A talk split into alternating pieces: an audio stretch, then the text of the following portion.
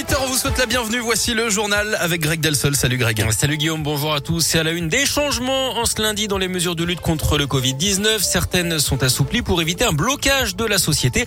D'autres sont durcies, Gaëtan Barallon. Oui, d'abord, les règles d'isolement sont allégées. Si vous avez un schéma vaccinal complet, il faudra s'isoler au moins 5 jours après avoir été testé positif. 7 si vous n'êtes pas complètement vacciné. Pour les cas contacts, pas d'isolement, mais 3 tests à faire pour les personnes vaccinées. Pour les autres, il faudra s'isoler 7 jours avec un test de dépistage le jour J, un autre 7 jours plus tard. Autre changement à noter, le télétravail devient obligatoire au minimum trois jours par semaine dans les entreprises où c'est possible. Les contrôles seront renforcés.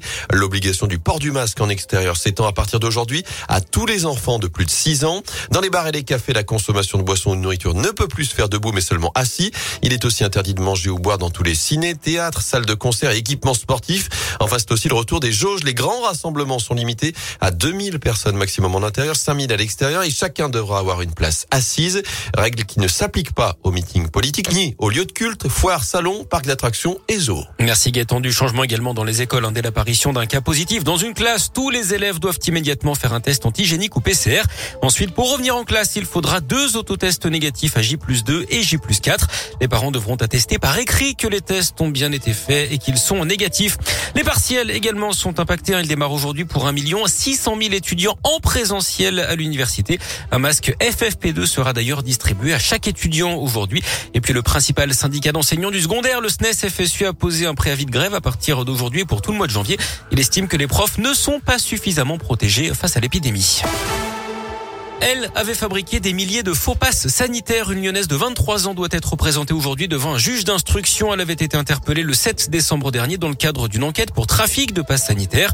La jeune femme aurait réussi à s'introduire sur le site de l'assurance maladie pour imprimer ses faux passes. Elle les revendait entre 50 et 100 euros. Les suites de la polémique sur les chèvres errantes abattues dans la Loire, une dizaine d'animaux tués sur ordre du maire de Lorette car ils causaient des dégâts dans le cimetière de la commune.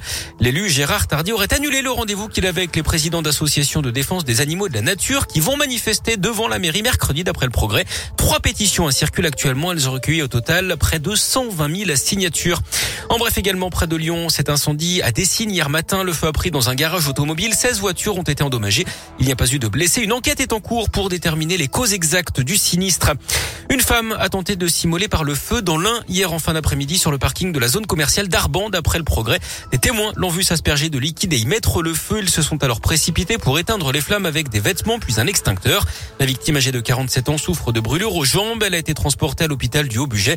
Ses jours ne sont pas en danger. Du rugby, le loup toujours en course pour les playoffs. Victoire 37 à 35 grâce à un essai dans les toutes dernières minutes signé Baptiste Couillou face au Racing. Les Lyonnais sont sixième du top 14. Du basket, on connaît les dates des deux matchs de l'Asvel reportés en fin d'année dernière. Celui d'Euroleague face au Bayern Munich se jouera le mardi 25 janvier à 21h. Le match de championnat contre Nanterre, ce sera le vendredi 18 février à 20h. Et puis en foot, les résultats des 16e de finale de la Coupe de France, qualification de Marseille, Monaco et Saint-Etienne hier à suivre ce soir. Le PSG attendu à Vannes, club de 4 division.